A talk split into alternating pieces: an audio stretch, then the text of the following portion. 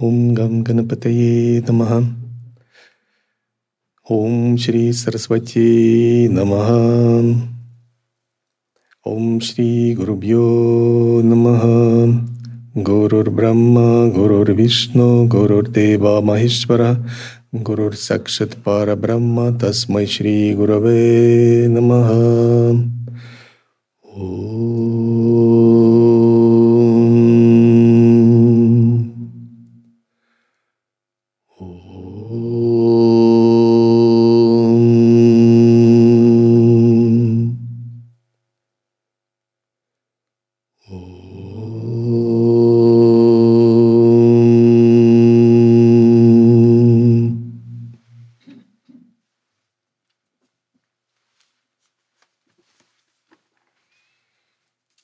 Намаха. Махатмьяканда Шри Трипура Рахасия. Мы остановились на половине главы 60 60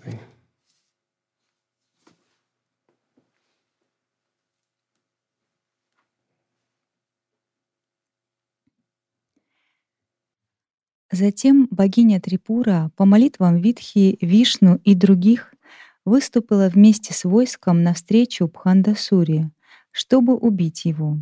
На колеснице в форме царственной чакры, состоящей из девяти этажей. Когда мы разговариваем об Адвайте, о недвойственности, там никаких сражений, никто никого не убивает, все тихо, мирно, так чисто. Но когда идет вопрос о шахте, там постоянно какие-то битвы, сражения. Это так, поскольку энергия действует в проявленном. И ней всегда действуют разные силы, и какие-то силы стремятся одолеть сознание, получить свою власть, и в ней есть всегда игра, борьба. На самом деле для богов и для Припуры это никакая не война, никакая не борьба, это лила, игра – и Лалита, Лалитамбика – это та богиня, которая играет. Это богиня божественной игры. И игра происходит в теле и уме йогина. В нем постоянно действуют какие-то самскары, какие-то духовные самскары, какие-то асурические самскары. В его уме происходят просветля... какие-то просветляющие процессы – иногда затуманивающая. И вот эта игра энергии, она всегда в движении, всегда в динамике. Какие-то самскары надо очищать, укоренять, искоренять, какие-то надо наоборот пробуждать и укоренять. Вся наша жизнь является для нас кармой. В тот момент, когда мы обнаружим, что наша жизнь – это игра, мы достигаем освобождения. Лалита, лалитамбика – это божественная игра. Божественная игра, которая вмешивается в процесс кармы садхака и которая уничтожает в нем нечистые, дурные, эгоистичные наклонности его кармы, растворяет в чистом свете любви и самоосознания. Вот что такое представляет собой все эти войны. В конечном счете все должно раствориться в божественной игре чистого сознания. На каждом из украшенных этажей сверху прибывали ряды воплощенных орудий. По всем сторонам облаченные в непробиваемые доспехи, вооруженные, гневные, с красными глазами. Рядом с богиней сбоку находились со сложенными у груди ладонями воплощенные Тханурведа и орудия, стоявшие по своим местам. Внизу каждого этажа находились окружающие шахти, вооруженные, облаченные в доспехи, даже учителя были вооружены и желали сражаться. По правую сторону находилась семиэтажная колесница Мантрини вместе с ее окружением, готовым к сражению. Ее сопровождали Шукашьямала и другие. Мантрини восседала в окружении миллионов матанга-коньяк, в опьянении божественным вином, вращающих лотосными глазами, с музыкой, пением и танцами, смехом и шутками. Мантрини, искушенная советница царицы Лалиты, Пребывая рядом с ней, давая благоприятные советы, лишь частично стремилась к песням, музыке, танцам и игре. Слева в пятиэтажной киричакре на самом верху находилась вепреголовая Варахи, царица наказания, окруженная многочисленными шакти, джамхини и другими. Гневная, грозная, всегда готовая наказать всех оскорбителей, вооруженная пестом. Повоз... Пестом. Повозку ее по бокам окружали быки, львы и миллионы ватуков и йогинь. Также Бала Трипура Сундари, дочь богини Лалиты, находилась рядом на легкой колеснице Лакху-чакра, окруженная сонмами своих великих шакти. Рядом справа от нее находилась Сампаткари на слоне по имени Рана Калахала, издающим три вида ужасающего рева, сверкающим подобно великой горе Винхия. На нем, опьяненном, она восседала, держа огромную анкушу. В сопровождении бесчисленных опьяненных ревущих слонов, рожденная из гор Виндхи и Малайи и Прагджи... Прагджиотиши, шестилетних, обученных сражаться, подгоняемых тремя вооруженными окружениями Шакти Сампаткари. Слева от Балы находилась великая владычица Ашварудха, восседающая на огромном высоком драгоценном коне по имени Апараджита, рожденном в роду Гандхарвов, быстром как ветре, отмеченном всеми знаками Учайшраваны, Шукти, Артха, Шуктимани, Сватикой и Лотосом, Гандикой. Сверкающий как золото, отмеченный другими благоприятными знаками на копытах, незаметных даже для внимательного взгляда, понимающим хозяина и направление движения. Ее сопровождали бесчисленные кони, рожденные в Синдху, Танкани, Арада, Парвати, Варваре, Сутиджани. Красные, вороные, белые, желтые, рыжие, розовые, зеленые, дымчатые, фиолетовые, пестрые всем телом, трясущие гривой. Обученные двигаться разным шагом, танцевать и прятаться. Ими правило множество вооруженных шакти, восседающих на них. Они двигались, словно волны океана, обнаруживающие на скалах, цокая копытами по земле. Пространство по всем направлениям находилось в великом, наполнилось великим шумом, в котором смешались цокот лошадиных копыт, подгоняемых шакти, рев слонов и львов, победные крики шумом литавр, барабанов и труб, со звоном множества драгоценных украшений царской колесницы Шри-чакры. Услышав тот шум от распространяющегося повсюду победного шествия и увидев его, дайте от ужаса стали подобно увядшим лотосам. Охваченный сочувствием к ним, дайте Абханда про себя подумал. А ведь они погибнут из-за меня вместе с родными. Нет в этом мире страха превыше страха смерти.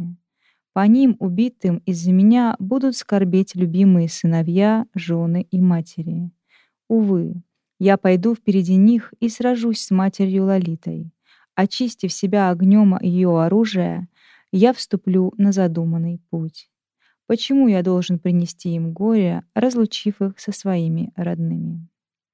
Я не должен стать причиной их ужасной гибели из-за меня. Если кто-то не может своих людей защитить от горя, он известен как губитель родных.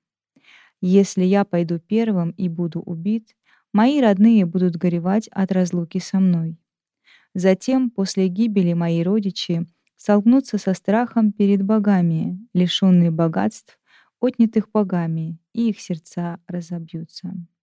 Это тоже не будет хорошо, и тут нет решения. Как можно быть равнодушным, когда потеряно все? Когда я буду убит богиней, братья, сыновья и прочие родичи, в тот же миг герои, охваченные геройством и гневом, ринутся в огонь и превратятся в прах, без сомнения, как кузнечики от огня.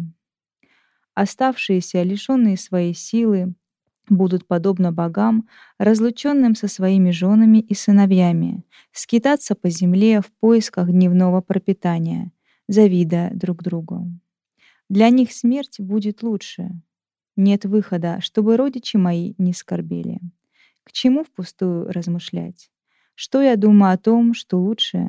Во много раз лучше представляется мне, чтобы сначала я был убитой богиней, а затем они были убиты. Очищенные оружием божества, они прославятся в мире, а то, что я думаю, достойно уст детей и женщин. Поэтому не стоит противиться, следуя за судьбой. Ведь я в прошлом слышал из уст сидящего на лотосе Брахмы, что верховная богиня Трипура исполняет желания преданных. Она не допустит, чтобы мой род страдал. В действительности, в высшем смысле, они не мои, и я не их. И я знаю, что это заблуждение, сотворенное богиней. Бессмысленно мне размышлять о пребывании в мире, которое есть сон. Ей всем своим существом я предаюсь и будь со мной будет то, что предначертано ею, не иначе. Спаси меня, Верховная Владычица, Тебе предаюсь. Со мною, связанным сетью омрачений, Ты сразиться должна. Так Данава Бханда молился великой богине Трипуре. Заметив, что Дайти и родственники вокруг него собрались, он пришел в выступление и произнес героическую речь. «О, Данавы, Слушайте с верой речь мою. Для меня нет смерти.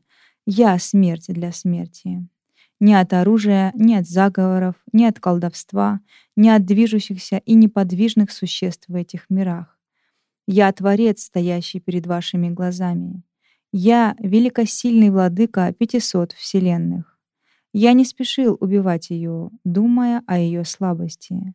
Но увидев ее намерение сражаться, я играючи ее одолею, и в город свой ее приведя, я с великим блаженством буду наслаждаться ею. Такова в Трипура Рахасии в Махатме Канди 60 глава.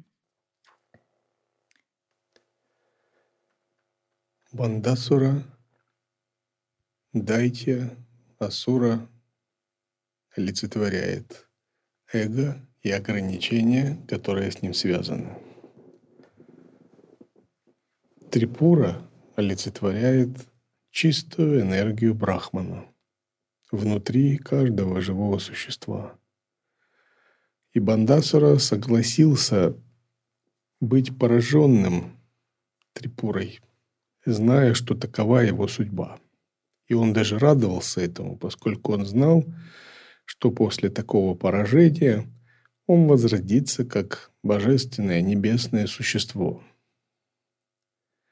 Таким же образом, судьба эго растворится в чистом ясном свете недвойственности, а затем проявится заново, как чистое божественное иллюзорное тело, как чистые функции антахкараны, как шутха сатва сварупа.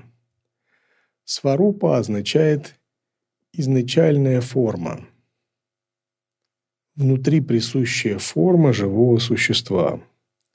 В контексте Адвайта Веданты Сварупа есть чистое пространство атмана, которое возникает в результате самоисследования. В тантрийском контексте сварупа означает обретение чистой божественной лучезарной формы, как способности – когда пустота пронизывает форму. Технический термин называется майя рупа деха. Божественное иллюзорное тело или пранава деха. Или майя кая, самхога кая. Тело славы, тело божественного наслаждения. И вот эта сварупа, она скрыта внутри каждого живого существа и не проявлена. В момент растворения эго богиня своей шакти проявляет это чистое божественное тело через благословение.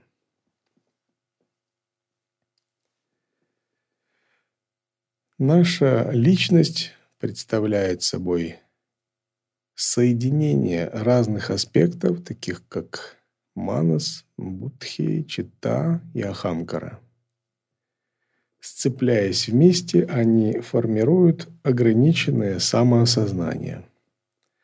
Это ограниченное самосознание испытывает давление от кончук, таких как Кала кончука, Видя, Рага, Нияти и Кала. Именно из-за этого человек смертен. Сила кончук проникает в его оболочки и в его физическое тело, ограничивая его жизненную силу, способность познавать и осознавать. Сварупа, чистое божественное иллюзорное тело в облике божества, символизирует, не символизирует, а олицетворяет сарупья мукти. Обретение с помощью получения формы, как у избранного божества. Но сарупья мукти – это не просто получение формы, как у избранного божества, а именно обретение – тех же просветленных качеств, как у избранного божества, и проявление сварупы, своей изначальной формы. Сварупа самадхи считается конечным и наивысшим самадхи, которое олицетворяет уровни самадхи. Все начинается с дхараны, затем переходит к тхьяне. Из тхьяны получается савикальпа самадхи, которая бывает разных видов. Витарка, савитарка, нервитарка, нервичара, савичара, ананда, асмита и так далее. Не будем сейчас детально вдаваться в типы самадхи.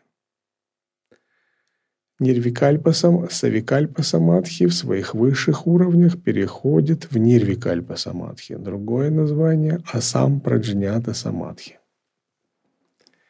Когда человек выходит из Нирвикальпа Самадхи и оставляет достигнутое состояние в повседневности, и оно у него достигается, это становится сахаджа.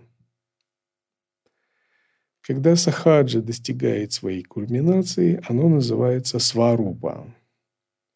Сварупа самадхи считается, достигается только выдающимися мастерами очень редко, и оно еще называется ситхи великого перехода, кая вьюха, великого переноса, когда физическое тело растворяется в радугах и сжимается или полностью исчезает, так что остаются только волосы и ногти или когда оно полностью исчезает в сиянии вспышки света, как это произошло со святым Рамалингой в его хижине Меттукупама.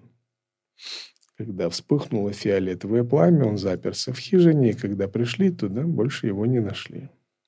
Просто исчез, как говорят, войдя во все тела его творения, то есть реализовав тело мудрости и просветленную сварупу. И классический путь достижения самадхи – это именно реализация дхарана, дхьяна, савикальпа самадхи, нирвикальпа самадхи, сахаджа самадхи и сварупа самадхи как кульминация. Сахаджа самадхи для нас очень важно как цель, и я как гуру ставлю своим ученикам ориентироваться на сахаджа самадхи с самого начала, даже если оно не достигнуто. И путь, который мы идем к сахаджа самадхи, он двоякий. С одной стороны, это концентрация дхарана, дхьяна и самадхи. Когда вы занимаетесь раджа-йогой. Все как в йога-сутре Патанджали. Другой путь – кундалини-йога. Однако кундалини-йога должна быть создана достаточная основа для этого – Основа в виде преданности, бхакти, чистоты и джняна-йоги. Без этого кундалини-йога не получается. Наконец, третий путь, особый уникальный путь анутара тантры заключается совершенно в другом. Что вы не выращиваете постепенно концентрацию и не занимаетесь много кундалини-йогой, а вы прямо входите в естественное состояние благодаря прямой передаче от гуру устной передачи, объяснению и безмолвной передачи.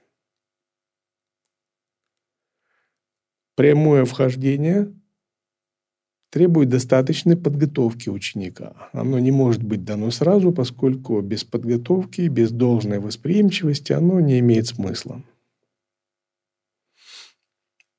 Иногда человек может попросить, дайте мне прямую передачу. Невозможно. Нужно настроить ум, каналы, восприимчивость. Но именно этот метод считается самым главным, самым важным традициям Утара-тантры Сахаджияны. И Шравана, Манана, Нидитьясана именно толкуются не так, как в Адвайта Веданте. Следует понимать эти тонкости. Если в Адвайта Веданте гуру объясняет ведические тексты, классические, пракарана грантхи, Упанишады или, например, Вивека Чудамани, или Мандукья Карику, или любой другой текст, Веданта Сутру. Потом толкует, это называется Шравана. Затем ученик обдумывает, задает вопросы, устраняет сомнения в отношении Брахмана, это называется Манана. А затем он медитирует, сидя или в движении, на Махавакью Таттвамасе сначала, затем на Ахам Брахмасме. Это классический путь в Адвайта Веданте. Также методом Нети, Нети – в Анутара Тантре подход другой. Там нет концепции, нет много философии, но нужно много заслуги и много понимания. И Шравана означает прямое введение. Если вы его получили, то вы его получили. Если вы его не получили, ну, значит, вы его не получили. Это подобно тому, как гуру отправляет смс, а если у вас работает телефон, вы ее получаете. Какую-то красивую картинку. Так толкуется Шравана. Манана – это прояснение сомнений в отношении этого состояния. То оно или не то. Можно на него опираться, можно доверять или нет. Наконец, нидитхьясана – это постоянное пребывание в этом состоянии с опорами на санкальпы, искусные методы или без опор. Вопрос. Гуруджи, а вот а, можно ли сказать, что когда гуру выкрикивает резко, то это прямая передача? Или это какая-то есть другая передача прямая, которая делается ага. тет-а-тет? Это форма прямой передачи. Не можно сказать, а так оно и есть. Да. Это одна из форм. Форм бывает несколько, но это одна из форм, да. Итак, манана означает устранить сомнения в отношении естественной осознанности. А нидитхьясана означает никогда больше в жизни, как знаете в миру говорят, да никогда в жизни.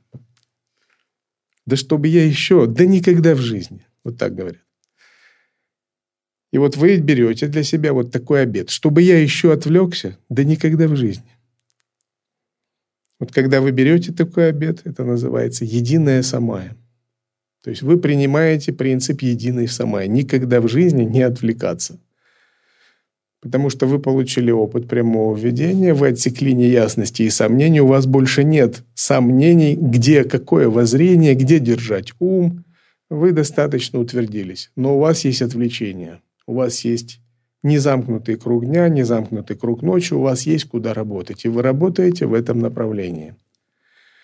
А все методы, которые вы применяете, они служат этому методу, как слуги, цари и генералы служат верховному главнокомандующему или служат высшей царице.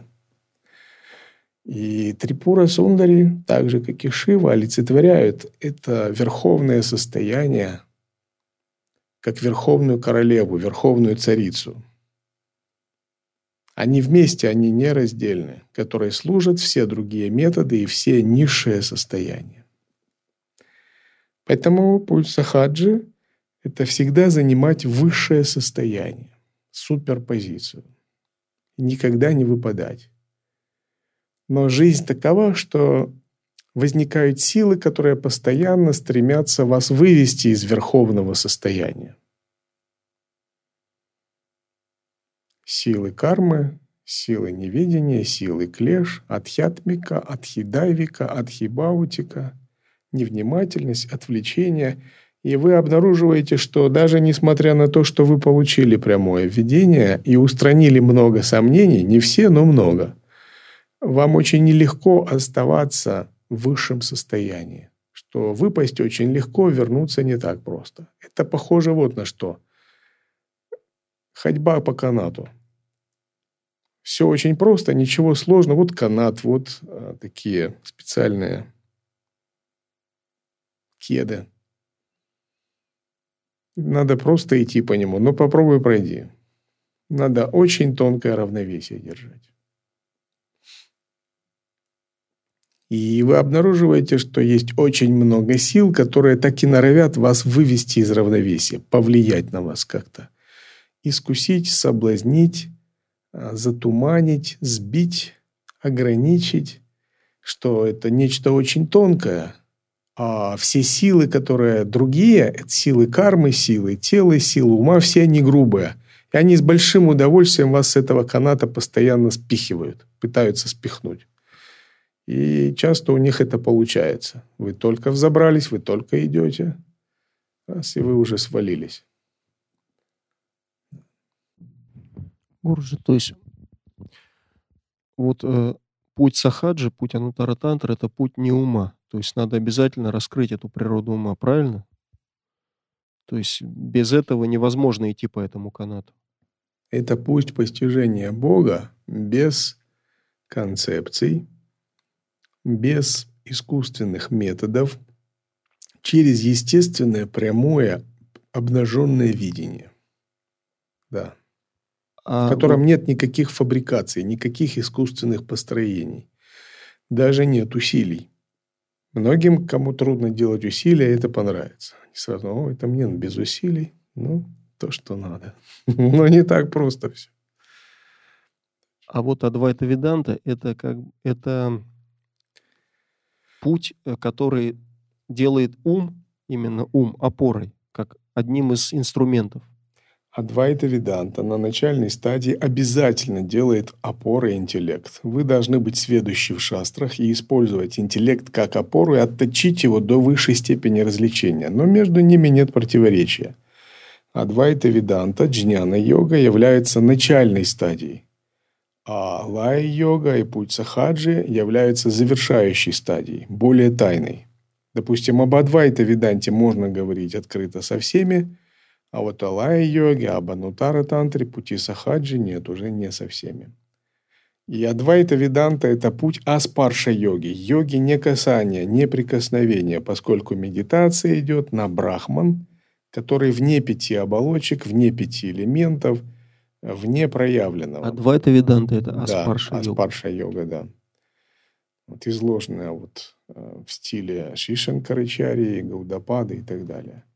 А все-таки сахаджа – это тантрийский больше метод, поэтому анутара тантра, поскольку он включает энергию, и медитация идет не только на брахман вне пяти элементов, трех гун, пяти кош, но и как проникающий сквозь эту энергию. И Трипура олицетворяет этот путь также, поскольку практики упасаны богини, они все недвойственные. То есть они предполагают, что вы уже реализовали воззрение, созерцание и сахаджа, но вот еще вам энергия нужна. То есть они предполагают, что вы поняли Адвайта Веданту, вы освоили воззрение, что вы освоили созерцание, уже замкнули круг дня – но вам не хватает энергии, которая бы растворила ваши иллюзии, клеши. И энергии святой, святой силы, чистоты, ясного света. Что бы вы ни говорили, я все понимаю, но сам освободить не могу. Трипура олицетворяет такую силу, когда говорит, ты понимаешь и ты можешь. То есть, вот Анутара Тантра Сахаджа – это канат, а Адвайта Видант – это батут – под канат. Можно так вот такую аллегорию провести? Адвайта Веданта – это батут. Ну, то есть, если ты не можешь быть, естественно, в сахадже, ты падаешь. Но у тебя есть ментальный как, бы каркас в виде адвайта, учения адвайта Веданты, который тебя не дает тебе запутаться, по крайней мере, в поверхностном, в джаград состоянии. Ну, я подумаю над этой аналогией с батутом. Хорошо.